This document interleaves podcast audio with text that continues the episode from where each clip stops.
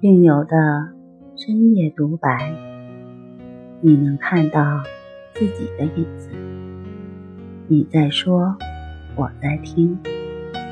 如果你想和我聊聊你的故事，请添加微信 s u 九九一二三四五六七八九。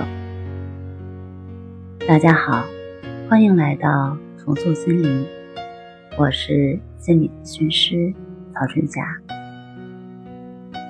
今天我们来聊一聊，为什么你每天都在练习，却效果小、进步慢的话题。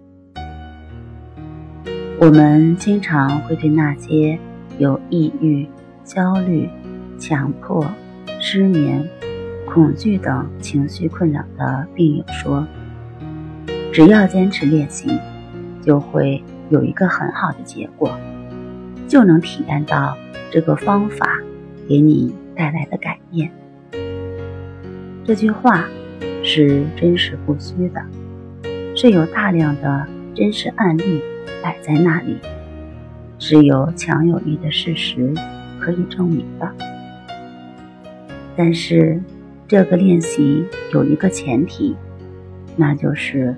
正确的练习，只要你正确的练习，坚持一段时间，你就一定会体验到效果。如果对方法的理解有误，练习方式不对，那么你练习时虽然很努力，但得到的效果却和你付出的相差甚远。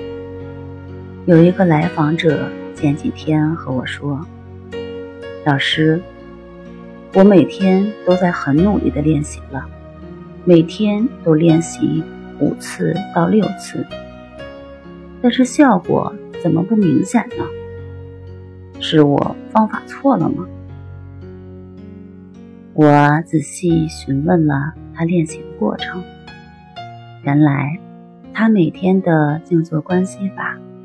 都是很努力的去深呼吸，每一个吸气的过程都要让自己听得清清楚楚，每一个呼气的过程也要让自己听得到。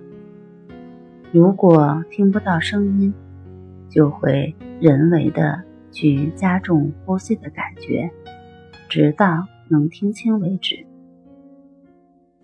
这样的练习方法当然是有问题的，难怪效果会不明显。